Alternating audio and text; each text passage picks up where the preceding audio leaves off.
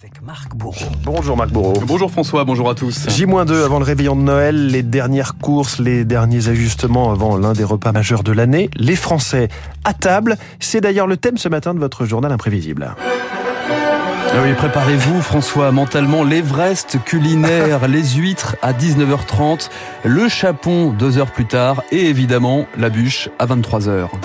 Mais Wagner, c'était pour le gibier, pour le gros gibier, pour le sanglier, pour le rhinocéros, blablabla. Mais pour la poularde de Bresse, ou homard de Roscoff, il faut autre chose. Trouvez-moi une musique légère, spirituelle, subtile, dosée.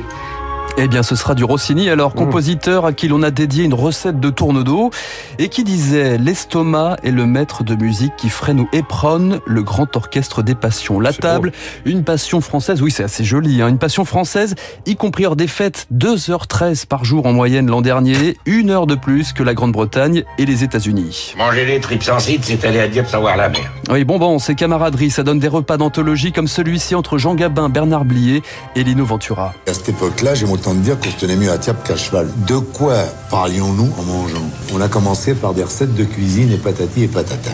Et à la fin du repas, Monsieur Blier dit Je viens de découvrir une adresse fabuleuse. L'autre, il avait les larmes aux yeux en parlant. Il était comme ça, il n'en pouvait plus. Il disait, il y a un pot-au-feu.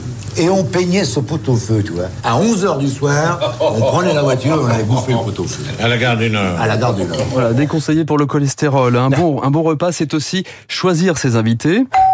François, devinez qui vient manger à la maison. Décembre 74, un président s'invitait à la table des Français. Valérie Giscard d'Estaing, la côte de bœuf et la communication. C'est quand même un honneur de recevoir euh, le patron de la France, comme on dit. Hein. On a parlé absolument comme si on était autour euh, d'une table entre amis. On pouvait parler de n'importe quoi. Il s'intéressait à tout. On abordait tous les problèmes, sans les approfondir en fait.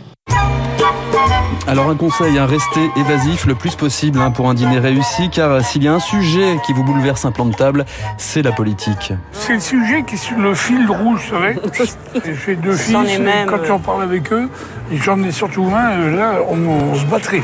Voilà, rien que ça, hein, quand la table des Français se transforme en chaudron, ça donne des scènes mythiques au cinéma. Souvenez-vous, Michel Piccoli et son gigot d'agneau chez Claude Sauté.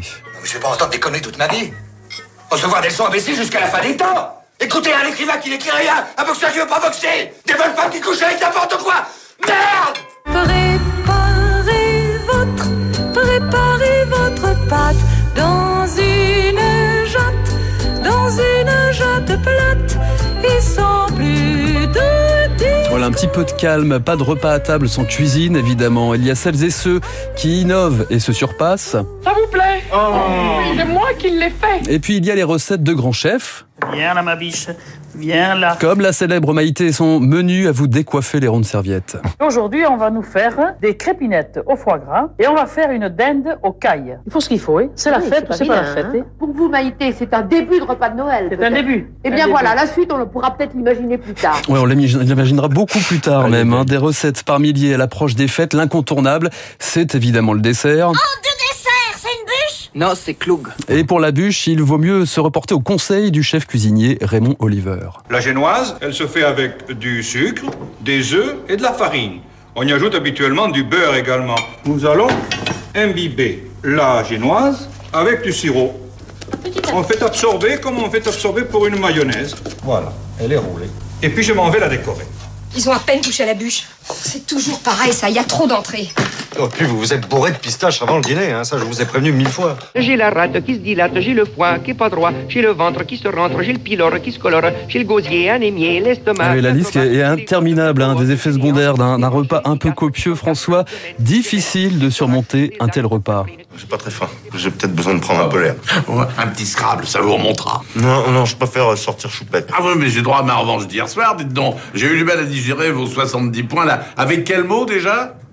Homicide. Voilà, il existe aussi d'autres remèdes, hein, d'autres traitements pour éviter l'indigestion. En 93, Jean-Pierre Coff faisait un petit inventaire. On peut effectivement absorber des ampoules de magnésium ou manger beaucoup de chocolat, ou on peut prendre une cuillère à soupe de jus de citron, 5 gouttes d'huile essentielle de romarin. C'est bon ça C'est absolument délicieux. Ah. On en prend à jeun et on en prend juste après le repas. Ça n'empêche rien, mais ça ralentit l'arrivée du désastre.